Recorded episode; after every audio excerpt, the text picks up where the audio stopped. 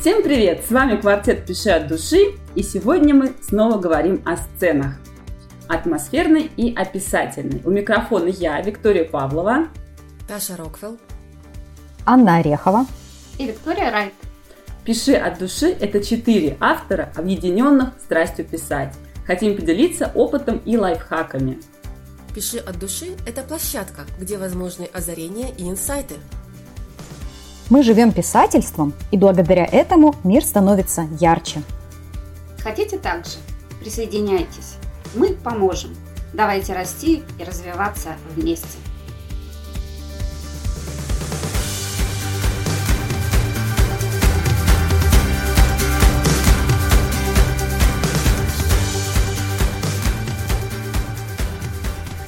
Итак, сегодня мы поговорим о том, как описывать обстановку, природу, интерьер и создавать атмосферу, погружающую в текст. Девочки, какой процент таким сценам вы, в принципе, отводите в своем произведении? Вид? Как тебе сказать, а, я для себя буквально недавно еще писала пост в Инстаграм, мне сказали об этом со стороны, я даже как-то не фиксировалась, что у меня есть фишка в книжке о том, что я э, как бы акцентирую внимание на интерьерах, их описании, детализация. Вот, да, да, да согласна. Есть такое. Мне кажется, я говорила. Нет, не я тебе говорила. Ты знаешь, это, наверное, такой эффект есть, когда среди своих уже привык, уже слышишь, как бы вроде слушаешь, ну да, ну есть. Я же пытаюсь mm-hmm. ввести в атмосферу, что там делается, замки все-таки. Это ж не просто трехкомнатная квартира, да? Вот, и, да и двухкомнатная. Вот, поэтому как бы это самое. А здесь это со стороны чужой человек сказал. И тогда у нас возникла mm-hmm. такая вот э, полемика в варианте того, сколько надо уделять внимания там интерьеру. Ну и сошлись на том, что вот в моей книге это именно как фишка, поэтому у меня это достаточно такой приличный кусок в тексте есть, посвященный именно интерьеру. И то здесь, скажем так, все зависит от того, а, что это за глава и что это за сцена. Ну, я скажу, оно не лишнее у тебя, на да. самом деле, потому что это фэнтези, другой мир – и у тебя каждый интерьер, он особенный. И ты вот этим вот, знаешь, как-то начинаешь главу читать, у тебя там пошел интерьер, ты раз сразу в атмосфере уже. Мне нравится. И еще, да, еще же вид, ты как делаешь? Ты еще этим подчеркиваешь характер, да, там, любовь к большим пространствам или наоборот, любовь там. У каждого своя комната, там, свои Да, покои. да, свои цвета, там, у всех свои там, там фишечки. Да, поэтому для того, чтобы описать все эти интерьеры, у меня огромная библиотека. И вот в этой библиотеке под каждого героя свои наборы комнат в каждом замке, который есть. И это, конечно, Фотографии? Дом. Да, я фотографии искала, потому что так иначе угу. сложно. Я изучала ну, там, я не знаю, я заново вспоминала историю архитектуры от э, романского стиля, там готики, пламенеющей готики, до вот сейчас современного дворцового э, стиля, который сейчас есть у нас там на, рубль, на Рублевке. Вот, mm-hmm. так что у меня прилично, прилично в интерьере. Я вот ты про фотографии говоришь, а, я вспомнила, как я работала с фантастикой. И у меня вот в первых книгах, особенно там вот самые первые, первый межпланетный детектив, я очень сильно заморачивалась над предметами вообще интерьера фантастическими. И продумывала там, ну, прям много всего. Хотя и во второй тоже это есть. Там, как ванна выглядит, как там чашка выглядит, например, да, там, mm-hmm. там, не знаю, как стулья выглядят, холодильник я там изобрела, машину, ну, вот, вот прям вот все-все-все. И я тоже делала подборки фотографий. И получается у меня как бы там, допустим, вот ванна, она там, это, это три фотографии, которые у меня в голове объединились. Я же не умею рисовать, да, но я знаю, как оно выглядит. Я тоже фотки вот складывала. Ну, фото, Очень помогает. Иначе не справишься вообще, потому да. что слишком большие объемы. Пока ты вспомнишь, какая там спальня, в каком замке у кого, и она вся разная. Поэтому это трудновато. Так что да, много. много. Угу. Таша, у тебя, как у тебя с описательными сценами? Атмосферными никак. отношений. Это вообще никак. Ну как, дело в том, что э, я принципиально вырезаю вообще все описательные сцены, стараюсь их минимизировать. И у меня как бы вообще принцип описания так, чтобы давать только поверхностную картинку, а дальше, чтобы читатель уже сам додумывал. Если это школа, то я не дописываю, что это там школа, не расписываю, с какого там она кирпича, на сколько этажей. И дальше идут у меня какие-то действия уже в этом ну, месте, ну, уже, которые сам читатель ну, себе представил. То есть я этому практически не уделяю внимания. Понятное дело, чтобы описания не было, так как бы это неприемлемо, потому что атмосфера хоть какая-то нужна. И я где-то буквально перед, э, наверное, каждой сценой отделяю, ну, там, два-три предложения, чтобы описать какую-то природу, какую-то, ну, саму атмосферу. Предложения у тебя обычно феерические, а мне кажется, от этих предложений мурашки по коже бегают. Они обычно очень прям вот такие вот, я не знаю, ну вот реально до мурашек. Как-то вот они какие-то вот прямо на глубинные эмоции как-то воздействуют каждый раз. Да. Я помню, там было какое-то описание то ли дождя у тебя, то ли грозы какой-то. Я читала такой, елки. Да, ну, мне постоянно тоже говорят читатели некоторые, ну, встречалась я с этим, что давайте еще, мало, давайте еще, пишите, пишите, пишу больше, получается нудно, да ну нафиг, все, убираю.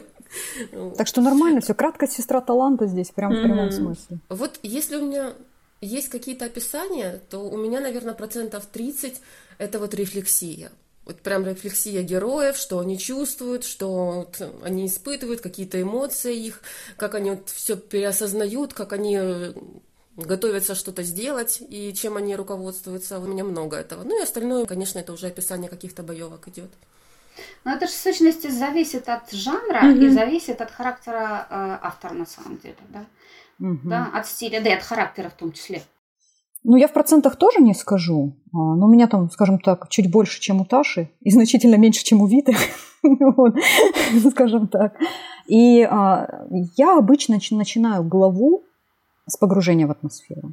Не сильно, там немножко, да, тоже. Ну, потому что я в последнее время же в жанре реализма работаю. И тут я согласна с Ташей, что как бы если это, это школа, то она школа, она у каждого своя в голове. И достаточно сказать, что там mm-hmm. герой пришел mm-hmm. в школу, и дальше воображение сработало. Но если для сюжета важно, да, с какого да, она кирпича, то, конечно, это нужно об ну, этом правильно, написать. У тебя же могут в сцене обнаружить этот кирпич потом на месте преступления. Да, я это имела в виду. Ну, при этом в фантастике у меня тоже немного описаний. Но они есть, конечно. Потому что это другие планеты, другие там миры какие-то, другая природа. И я очень люблю показывать ощущения персонажа. Вот то, что ты говоришь через эмоции, да, я вот больше mm-hmm. люблю вот это вот осязание. То есть там жарко. Тем более в твоем жанре. Хочется, там, не знаю, душно. Mm-hmm. Вот эти вот моменты. Ну, тоже, кстати, очень погружает техника. Пять чувств, да. да, тоже же погружает. Ну, То есть да. атмосферно через это создается. Там у тебя героям душно, жарко, одна атмосфера, или там им холодно, они там дрожат, это совсем другая атмосфера. Тоже уже. Конечно. Ну, вот это интересно, да, потому что я на самом деле тоже вот считаю, что в реализме лишний раз описывать не нужно. Но но есть у нас стол, ну и что изменится от того, что я очень подробно опишу, если только, конечно, он не будет уликой в деле об убийстве, да, это одно дело. А если он просто стоит на кухне, там просто герой идет, ну нафига я буду его описывать, там какого он цвета, размера ножек, сколько там у него, или там не знаю, еще что-то. То есть это вообще не нужно стол, он ну, и да. есть стол, все. Зачем там плодить сущности без надобности? Но он может подчеркивать характер персонажа. Если, если нужно, да, если это нужно, да. тогда можно. Ну вот, э, когда я писала рассказы фантастические, я, кстати, там э, ну, использовала достаточно много таких вот фишечек описательных, атмосферных, которые формировали новый мир.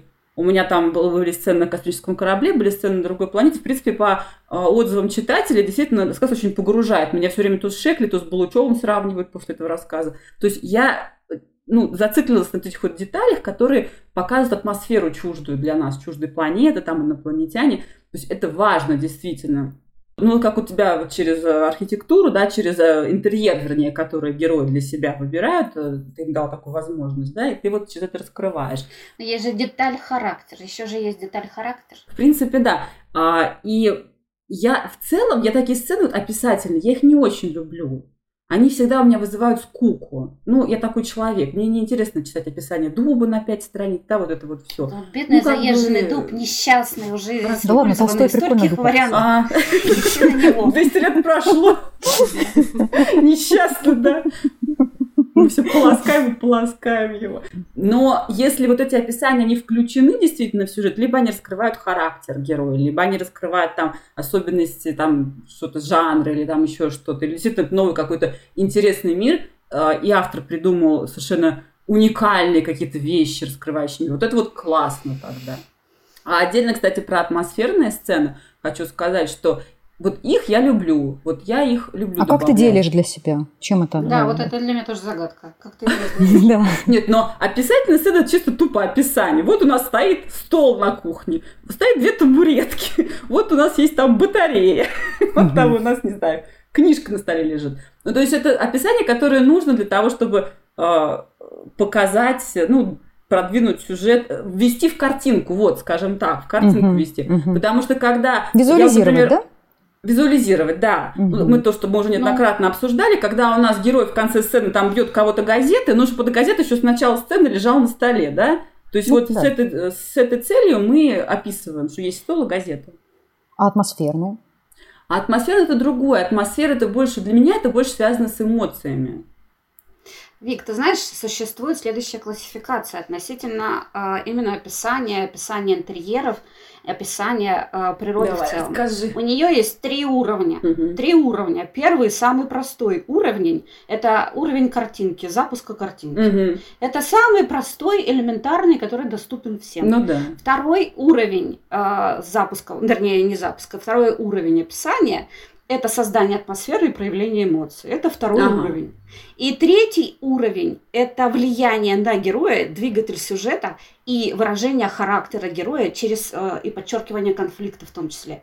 Это тоже нагрузка, которая ложится на описание конкретно интерьера и природы. То есть, получается, атмосферная сцена это часть описательных сцен. Ну, я тоже так думаю, ну, по крайней мере, по ощущениям. А Мгм. получается, то, что ты говоришь описательно, да, это картинка. Ну, это просто Это а, вот это первый, первый да, уровень. вот такой базовый уровень, и ты как бы не любишь простоту. Да?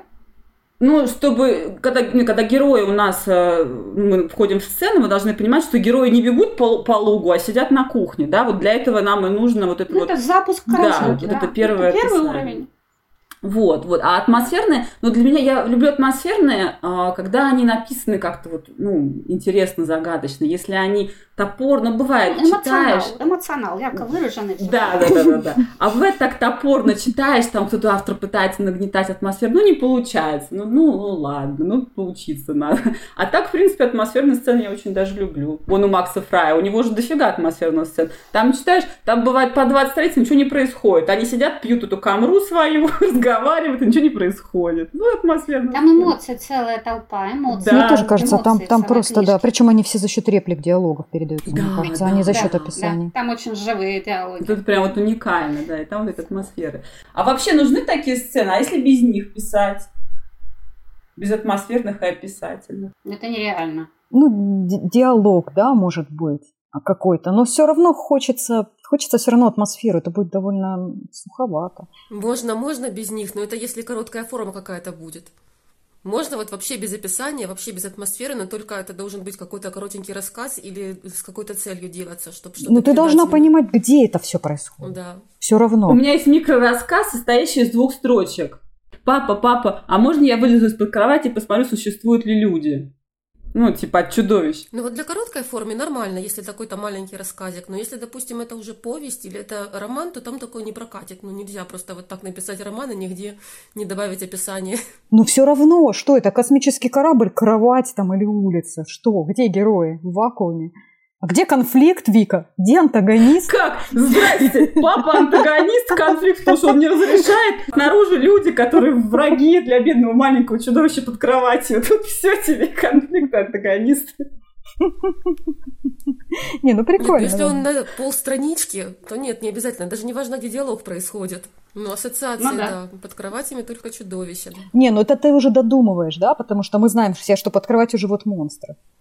Вообще прикольно. Там еще пыль живет от нашей жизнедеятельности. Да уж, пыль и чудовищ. Ну, было бы очень выгодно, симбиоз. Да. Мне только с- пьесы пришли в голову. А в пьесах есть У описание. меня сейчас э, рассказ, который вот отобрала э, юность, да, напечатать во втором своем же этом номере. Он чуть меньше 10 тысяч знаков. Там есть вся структура, и там есть элементы, связанные с, там, с небольшими там, моментами описания. То есть я не расписывала, в каком кабинете сидит мой руководитель там, или какие там елки у него стоят. Но вот то, что это офис, и то, что там есть елка, это есть. Вот все. Все зависит от того, в чем ты пишешь и о чем ты пишешь. Вот и как раз. А, а- а какие у нас ошибки самые распространенные в таких описательных и атмосферных сценах? Таша, расскажи нам. Таша, ты опять первая. Она первая только один раз. Я следила, только один раз первая. Взгляд не- растерянный такой, да елки-палки.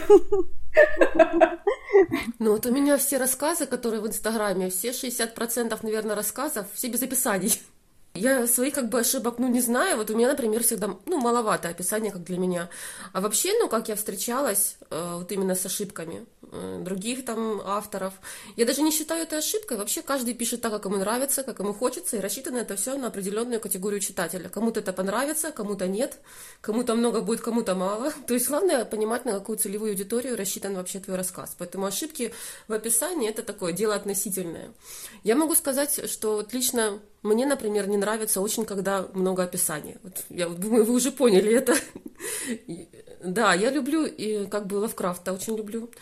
Но, боже мой, там просто невыносимые описания. Вот там где-то более чем на странице он сидит там в почве, там у него лодочка, он в этой лодочке сидит, пытается уплыть с острова, и он прямо не может из нее уплыть и обсуждает, почва была сухая, почва была мокрая. Вот, солнце было там-то, солнце сделало еще два оборота. И я такая раз, раз, листаем дальше, листаем дальше, что там еще, когда он уже вызовет чудище. Да, то же самое вот с Райс. Я тоже обожаю этого автора. У нее потрясающая работа. Она очень глубоко описывает каждого персонажа. Ты как будто видишь его. Настолько вот детальное описание каждого героя, его эмоциональной составляющей. Но при этом Энн еще очень круто описывает переулок, в который могут попасть герои. И описывает она этот переулок более чем на 2-3 страницы иногда. Э, это красиво, я не спорю, но я его тоже такая, листь, листь, листь, молодец, ну что там дальше наши герои. Она описывает что, какую-то атмосферу этого переулка или историю этого переулка, а что на две страницы там можно Историю написать? переулка, как он создавался, э, как он украшен, какие-то там барельефы там на зданиях, ну, такого плана вот интересное, что-то такое, может быть, для, скажем так, архитектора, но когда ты простой читатель, который пришел сюда, скажем так, прочитать про мужиков красивых, все эти барельефы, все эти изгибы здания, они как бы совсем не в тему. Как ты говоришь, автора зовут? Ну, э, про Энн Райс вроде Таша говорит Энн Райс. Ага. Ну, конечно, это же интервью с вампиром, это вампир Лестат, это королева проклятых, да. Там она, она пишет про красивых мужиков? Ну, вот. Ну, там были красивые мужики, там был много красивых. Да, вот там очень А я смотрела фильм Книгу не читала. И все красивые. Мечтательно. А я в прошлый раз, когда мы записывали подкаст, я говорила, что я читаю «Клуб убийств по четвергам». В общем, я его уже не читаю. Да? да. Ну, я думаю, что я вернусь. Надо прочитать, потому что это как бы хит, ну, надо понимать. Мне тяжеловато дается, как раз вот э, Таша рассказывала про описание. И я расскажу, почему, да. Я говорила, что там повествование ведется от лица пенсионеров в доме престарелых. И вот там одна глава, а, я не знаю, страниц, наверное, 10 точно, вот не меньше. Идет описание, что там справа был пруд, слева мостик, там э, леса, деревья, тра-та-та-та-та. Очень-очень долго, красочно. И в конце такая фраза – вот кратко, в каком месте оказалась там Донна, по-моему, зовут главный ага. Если классика очень часто такой, да, там типа Диккенса читаешь 20 Вот мы кратко познакомились. Это слово кратко. И я как бы понимаю здесь именно иронию. Здесь автор а, подключает иронию, потому что повествование ведется от лица бабули. А, ну, бабули понятно, говорят кратко, вот таким бакаром, вот на 10 страниц.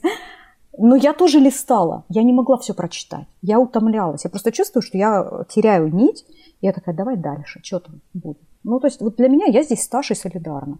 Затянутость, ну нет, не мое. Если она неуместна. А здесь специфика. Сейчас же все больше клиповое мышление, да, все больше э, к тому, чтобы картинка сокращалась, а выделялось определенное действие. Все в сущности влияет и на нас в том числе. Мы уже привыкли к определенным даже шаблонам, которые нам из нее продуцируются. Поэтому нам вот такие вот длительные вещи, которые были свойственны там какое-то количество времени назад, уже начинают быть тяжкими. Чуть в другом ну, стиле конечно, уже живем. Конечно. Да, да. Так что. Ну, я бы сказала, что они всегда были тяжкими вообще. Просто так раньше писали, и это было приемлемо. Просто раньше все на классиков, э, скажем так, опирались. И вот взять те же самые школьные произведения, которые сейчас вот есть у моего ребенка, то он их читает, я начинаю читать, а мне надо, чтобы ему там, допустим, что-то рассказать, тоже, естественно, это э, произведение быстренько просмотреть. И я на него смотрю и думаю, господи, как это вообще читать можно? Там становится интересно только когда кто-то умер. Господи, Слава богу, в русской литературе это очень распространенное действие, умирает почти на каждой странице.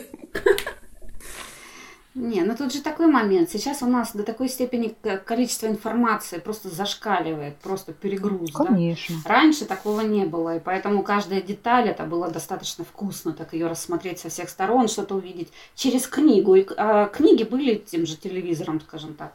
А сейчас у нас этот уже телевизор даже в прошлое уходит. Я вам только интернет и только там, компьютер, там телевизор стоит как памятник в квартире.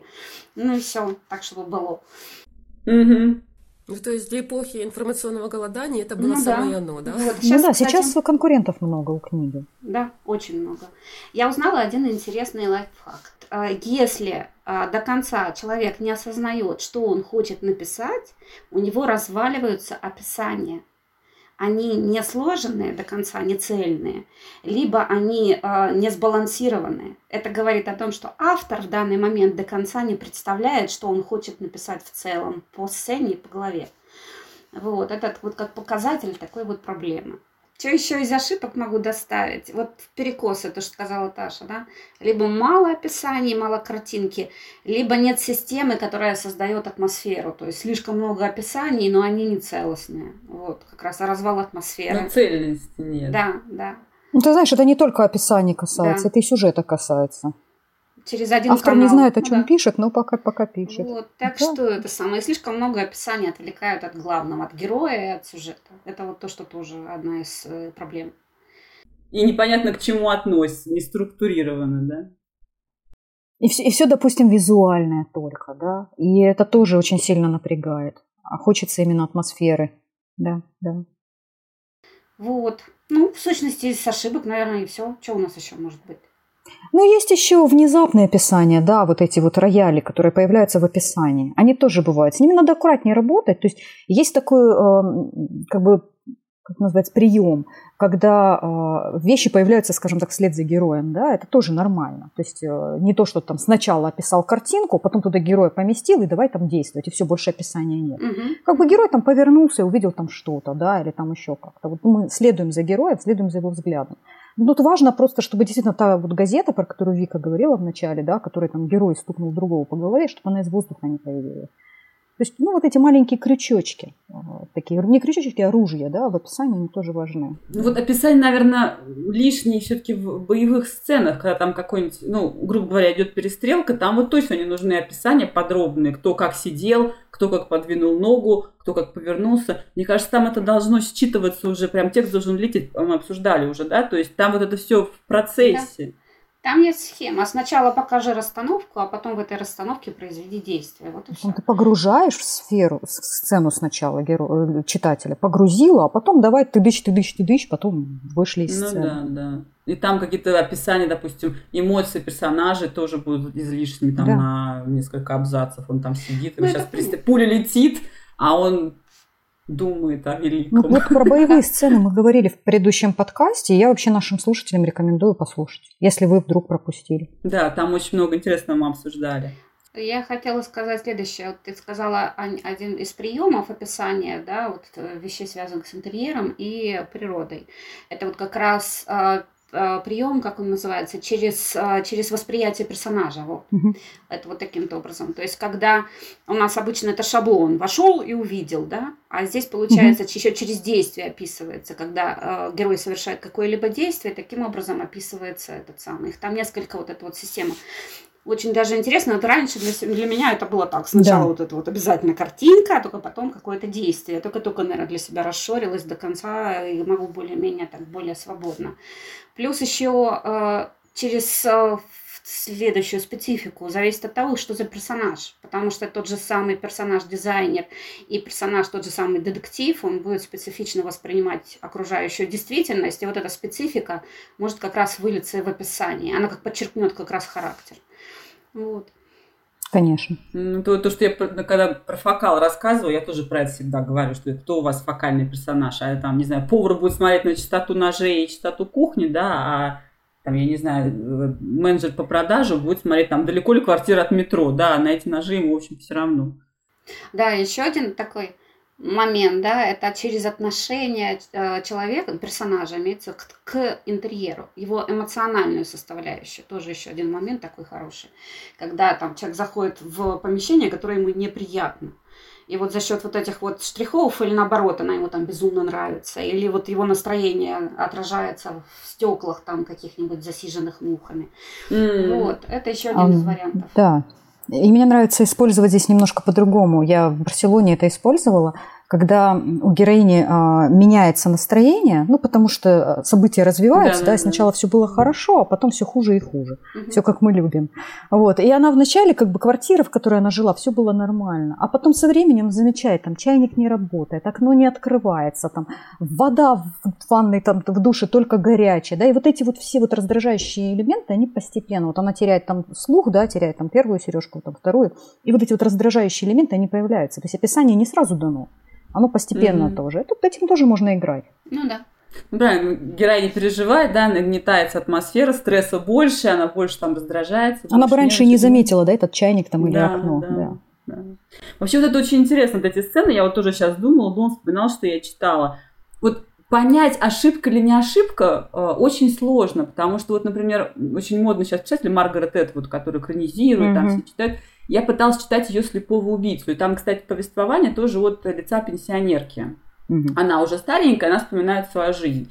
Я еле доскрепела до середины, потому что, ну вот, у нее действительно много описаний. Она описывает свой дом, в котором сейчас живет, парк, там или сад вокруг дома. Что-то там про свою дочь, где она работает, или там как она приезжает, по каким дням к ней, в чем она приезжает, ну в какой одежде. Потом по какой-то там клуб э, чаепития или клуб, там какой-то книжный клуб с этими бабушками. И это уже проходит, там, не знаю, 30 страниц, а мы еще к сюжету не перешли. Mm-hmm. И когда она начинает вспоминать свою молодость, она тоже точно так же начинает вспоминать тот дом, в котором она жила, какой-то там клуб э, одноклассниц, что они там делали. И я вот читала, где сюжет? То есть а, они, в общем-то, описания-то атмосферные, действительно погружают. Но сюжет-то где? И я вот только до середины доскрепела, я не смогла. Ну, то есть я просто, ну, это невозможно а потом читал, например, Джеймса Роллинс. Так я его и скреплю.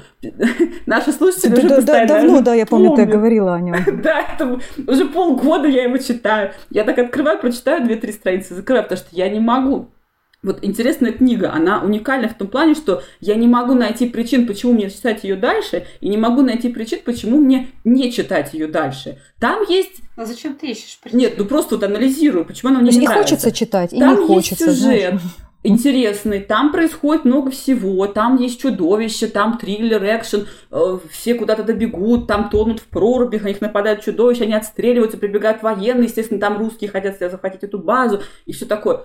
Но читаешь и читаешь как будто пустоту. Там описания нет вообще. Mm, другая ни крайность. интерьера, да, ни интерьера, ни эмоций, ничего. Только что человека чуть не съел, мужика чуть не съело чудовище, там военный успел его застрелить. Так этот мужик такой встает, отряхивается, так, ну ладно, пошли. У него даже ни одной мысли в голове Но не это возникло. Не описание. Том, это просто сдох. нарушение логики идет уже. Это не И вот вся книга такая, вся книга такая. Я, мне поэтому очень тяжело читать. То есть, ну там зато сюжет, там все куда-то бегут, там в каждом абзаце происходит что-то. Взрыв, перестрелка, не знаю, там мы убежали. У тебя не хватает эмоционального отреагирования. Да, да. Ты говоришь именно об этом. И вот Тебе надо немножко отреагировать. Да, я не понимаю этих героев. Чего они хотят? Зачем они вообще там все бегают туда-сюда, как эти, как бессмысленные Все-таки вот а, относительно вот этих вот а, акцентов, наверное, на вещах, связанных с тем же описанием длительных а, того же интерьера, да, еще если говорить в ракурсе пожилого человека, то это возможность погрузиться в его же мир – потому что в, с возрастом проявляются определенные особенности характера, вот эта вот Конечно. обстоятельность. И вот посмотреть через призму старости на мир и увидеть, как они для себя видят вот эту вот всю картинку, в сущности, это наше будущее на самом-то деле, да, вот, это возможность еще раз как бы увидеть э, чуть-чуть по-другому и, и самого человека, и к близким по-другому отнестись. Иногда это и нужно даже. Нужно, но бывает перебор, вот э, на самом деле. Для того, чтобы такое читать, сначала надо э, дать обещание да, читателю, что дальше-то будет интересно. А, э, ну, именно вот подвесить да, какой-то там крючок, и чтобы читатель понимал, что дальше все-таки сюжет будет. А когда ты постоянно читаешь описание, то возникает опасение, что сюжет так и не начнется. Тогда книжку да, откладываешь. Да, да. Может, нам лет через 30 такие книжки будут интересны. Вот именно, да. Иногда не начинается. Ну да. Не, мне нравится описывать, например, некоторых персонажей через интерьер. Мне, например, я получала удовольствие, когда описывала а, Рен, когда покупал Дагу, э, этого самого, вот этого вот безумного перекупщика, э, художника свободного. Угу. Вот, вот эти мне моменты, ну, очень нравятся. Точно так же, как я, например, писала того же Кобальда, и там же тоже достаточно такая своеобразная атмосферка. Вот это вот сочетание характера и, э, и интерьера вот этих всех вещей, не знаю, мне, например, как автору доставляет удовольствие, прям в кайф. Особенно третьестепенных, когда много не надо, но при этом надо показать. Вот, ну да, ты сразу характер атмосферу. такой создаешь, mm-hmm. ну, да. даешь такую характеризацию. Ну, получается, кайф ты испытываешь, у тебя как фишка твоя в твоей прозе. Ну да. То есть из твоего кайфа рождается твоя авторская фишка. Это кайфово, когда из, кайфа есть. И, и всем кайфово в результате. Кайф со всех сторон. Это будет у нас этот кайфовый эффект. Аня, ты вообще разделяешь для себя атмосферные описательные сцены? Ну, я тут согласна с той классификацией, которую Вита привела. Я ее раньше не знала, то есть я ее не читала нигде в качестве теоретической выкладки, но как бы подсознательно для себя я именно так делила. Не потому что я где-то это вижу, да, я это а, по себе замечаю. То есть когда я там начинала писать, у меня больше визуала было и меньше именно вот взаимодействия с героями. И как бы, ну, ты все равно прокачиваешься со временем, и ты дальше вот на эти уровни выходишь. Это как с диалогами, да? То есть ты можешь писать сначала только реплики, потом а, подкреплять их там а, ремарками, типа сказал, ответил. На следующем угу. этапе ты сказал, ответил, превращаешь в пробурчал или проворчал или прокричал. А на следующем уже подключаешь действие. Точно так же и с описанием. То есть, ну, как бы мы растем, развиваемся. Ну да. Поэтому я вообще для себя делю просто бывает как бы уместное описание, которое тебя погружает в текст.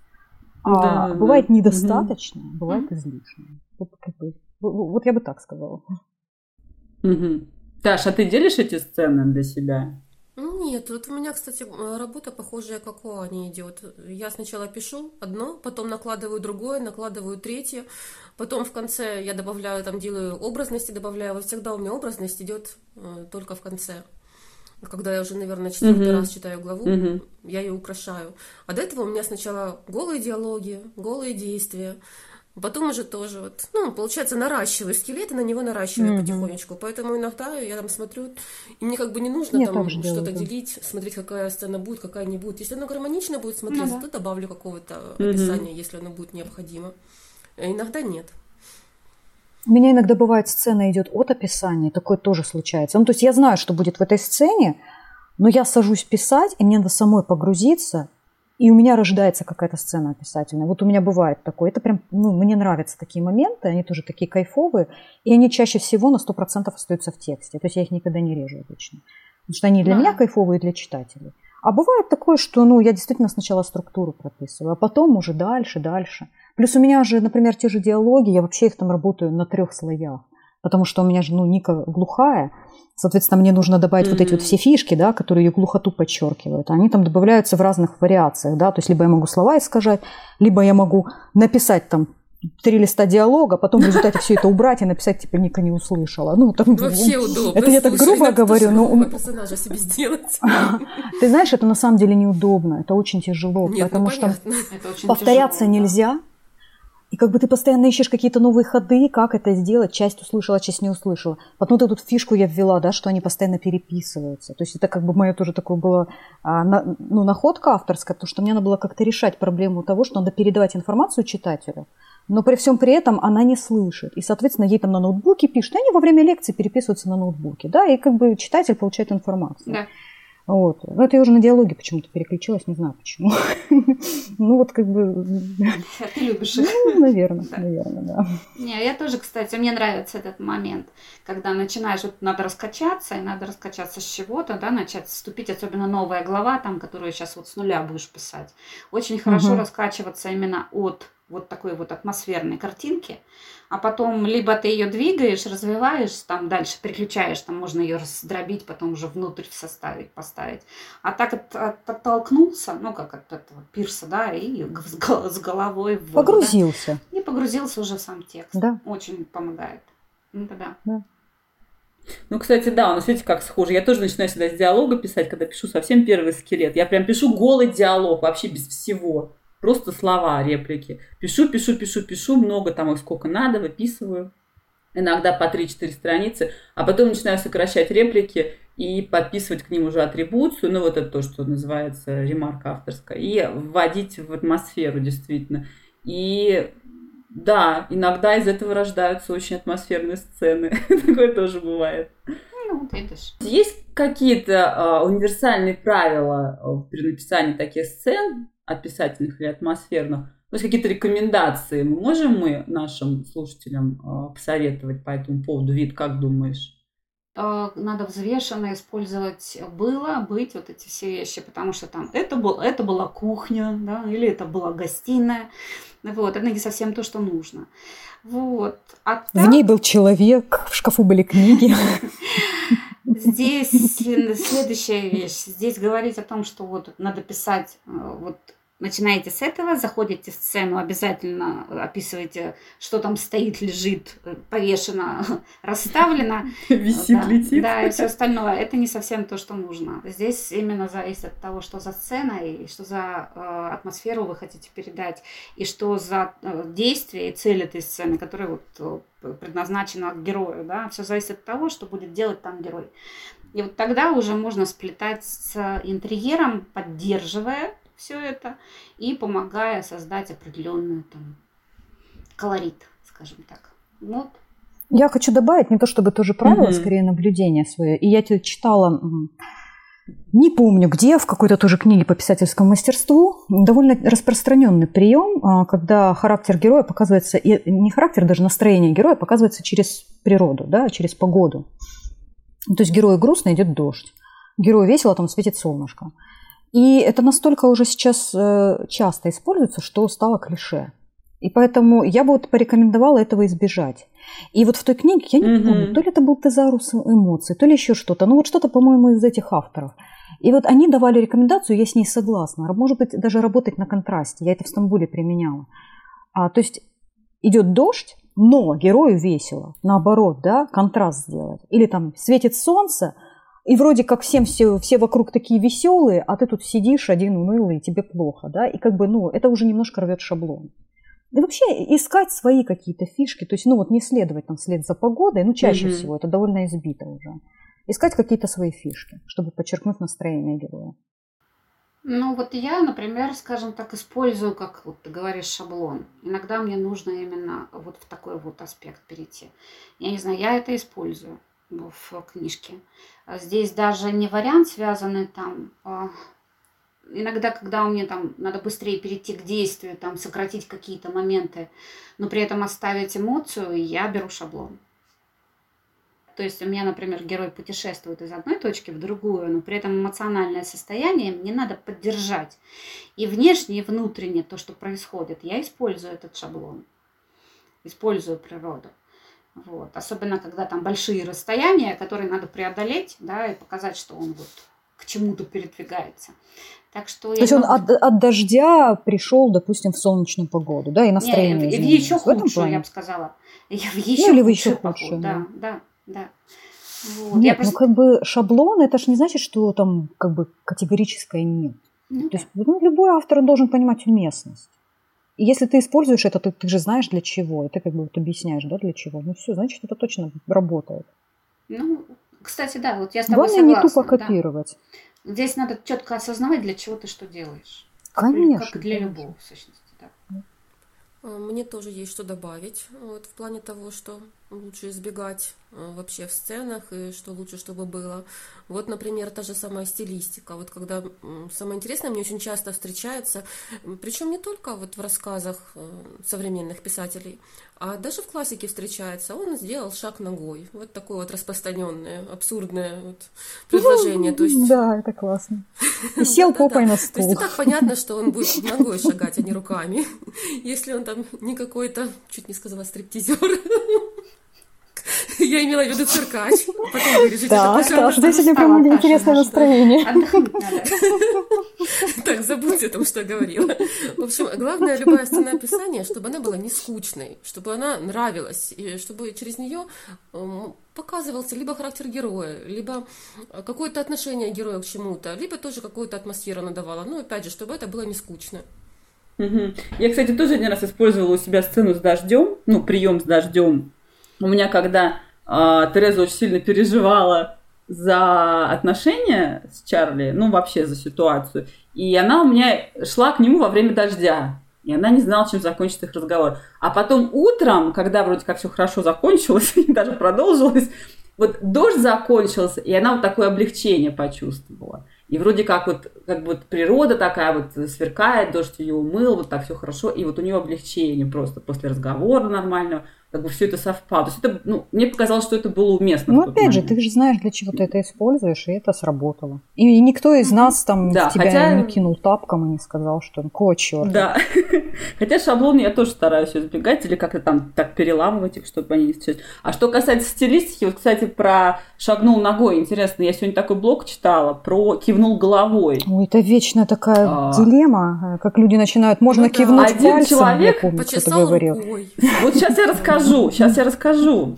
Один человек, который тоже очень озабочен редактурой своего романа, я с ним еще год назад общалась, мы там с ним что-то редактировали, потом он еще там 100-500 бета-ридеров привлек, они там что-то помогали ему. И он написал отдельный пост, который так и назывался «Отстаньте типа от кивка головой». И привел кучу примеров, когда наши классики, все, и Гоголь, и Чехов, и Толстой, все, все писали кивнуть головой. У них все герои кивали головой. И он написал, что кивнуть можно чем угодно. И привел цитаты, опять-таки, из классики, где герои кивали ресницами, шляпами, пальцами и глазами. И все это с цитатами. То есть кивнуть можно mm-hmm. чем угодно. Ну, как бы я здесь придерживаюсь той точки зрения, что если вдруг ваш герой каким-то образом кивнул пальцем, то напишите, пожалуйста, что это произошло пальцем. А если он кивнул, ну, да. то как бы не надо мне говорить, что головой. И э, понятно, что классики писали. И там через сто лет будут, э, я надеюсь, разбирать наши тексты и будут говорить, а вы помните, там у Павлова это вот это вот было. А сейчас только уже никто не пишет. Что значит кивнуть пальцем? Объясните, я не могу представить, как можно кивнуть. Что значит кивнуть пальцем? Ну, Вита ж тебе показала, вот он кивнул пальцем. Нет, не может быть такого. Ну, наверное, это имеется Я представила, что он такой-то ладонью вот так вот делает. Ну, я другое не могу себе представить, чем еще можно, как и как. Вик, да мы с тобой вот недавно в моем тексте как сцепились насчет коснуться. И когда ты начинаешь вот это погружаться, и все уже как бы, а, да нет, вроде бы да, коснуться, да. это значит, что не рукой. Ну, конечно. То есть да. по умолчанию мы касаемся, наверное, плечом, задней, задней, лопа, лоп, задней носом, лопаткой. Носом. Еще передней лопаткой. Так я представила, что плечом, понимаешь? Нет, ты представила губами. Ты представила губами. А, еще да. и губами там можно, да, и губами, и плечом там все можно. Конечно. А, а и ты можно всем, видишь, оказывается. И взять можно не только рукой, но и пальцами ноги или зубами. Ну, это знаешь, это тогда да. уж, если перейти к нашей основной теме, это получается, идет дождь, и надо рассказать, что это крупные капли, и мелкие капли воды. воды. Мокрые. Мокрый, да. да а подожди, а капли как выглядят? Они прозрачные, да? Ну, наверное. У них форма такая должна быть определенная. Вода должна быть мокрой. Ну да. Ой, надо целый подкаст записать про речевую избыточность. Мне кажется, мы можем просто весь день об этом говорить. Да, давайте. Мне, кстати, я бы хотела поговорить. Давайте немножко прочитаем свои сцены. Самое интересное для нас, как для писателей. Таша, ты готова прочитать свою сцену? Конечно. Давай. Пару слов для введения. Героиня играет на концерте, пока ее друзья сражаются со злом. И пока она играет, у нее возникают видения. Побелевшие пальцы легли на клавиатуру, и первые отработанные переборы заструились по залу. И хотя было достаточно тепло, руки замерзли и не слушались, словно по клавишам отстукивали льдинки, заморозив настоящее звучание. Николь нажала среднюю педаль, удерживая ноту, и, пользуясь свободными секундами, перевернула страницу. Неправильный звук заставил ее мышцы оцепенеть. Страницы были перепутаны. Она сыграла не тот аккорд. Боже! Пока никто не заметил, что он тянулся дольше положенного, Николь выравнивала звучание импровизацией. Заучила до такой степени, что потеряла связь. Забыла о том, что хотела донести через музыку. В порыве злости она сбросила ноты с подставки и яростно ударила по клавишам, взяв ля диез, отправную точку для возвращения к подлинной партии – Пауза. Николь закрыла глаза. Абстрагировалась от всего и вновь заиграла. Мягко, не сбавляя темп, словно феникс возрождала из пепла любовь к музыке. С каждой нотой мелодия становилась все беспокойнее. Сцена погружалась во тьму. Чернота шевелилась и вздувалась, тянулась к Николь незримыми человеческими конечностями, вываливалась из-под крышки, растекаясь по роялю, брызгала в лицо, мешая играть. Она продолжала, стараясь не обращать внимания на видение. Рядом загорелся и завис красный огонек. Один, второй, третий. Они появлялись в разных местах, двигались друг к другу, собираясь в единую форму, а затем ярко вспыхнули, озаряя знакомый образ – Восхитительный феникс с золотым оперением раскинул огромные крылья над залом и устремился ввысь, пожирая мрак неистовыми языками пламени. Николь ускорила темп, словно стараясь догнать его, окликнуть, остановить. Тяжелые аккорды разрывали звенящую тишину, и вдруг зал взорвался в кровавом мраморном зареве. Начало холодать. Окаменевшая фигура птицы чернела и рассыпалась. В помещении вернулся умеренный свет. Пол, стены и даже люстру покрывала тонкая корочка льда — Пошел снег. Пепел и снежинки перемешались, закружились над потолком, плавно опадая вокруг. Несколько пушистых комочков упали на клавиши. Это был не пепел, перья цвета агата, перья Кейна. Когда она закончила, клавиши намокли от слез. На кончиках пальцев пульсировала тупая протяжная боль. Некоторое время зал молчал, а затем взорвался неудержимыми аплодисментами. Но в этот момент звук для нее исчез. Николь не слышала рукоплесканий, не слышала ядовитые поздравления конкурентов, находясь во власти наваждения. Все. Ничего себе, это Таша, которая говорит, у нее мало описаний. Классно так прям. Ну вот это вот такие у меня описания. Так, отлично. Аня, поделись с нами своим атмосферным кусочком. Я, как всегда, немножко схитрю, и за меня сцену прочитает Марина Лисовец. Это сцена из аудиокниги «Барселона под звуки смерти». А, глава, в которой Ника а, приходит на пляж, и а, у нее довольно-таки паршивое настроение, потому что поездка в Барселону, к сожалению, обернулась для нее катастрофой. Давайте послушаем.